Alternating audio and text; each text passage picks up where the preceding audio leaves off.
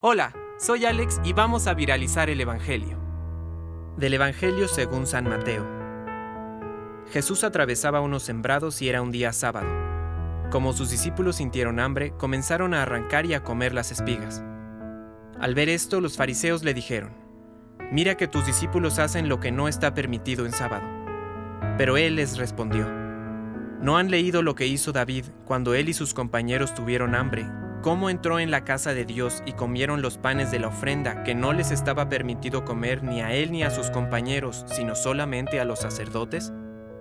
¿Y no han leído también en la ley que los sacerdotes en el templo violan el descanso del sábado sin incurrir en falta?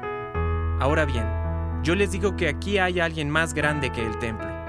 Si hubieran comprendido lo que significa, yo quiero misericordia y no sacrificios, no condenarían a los inocentes porque el Hijo del Hombre es dueño del sábado.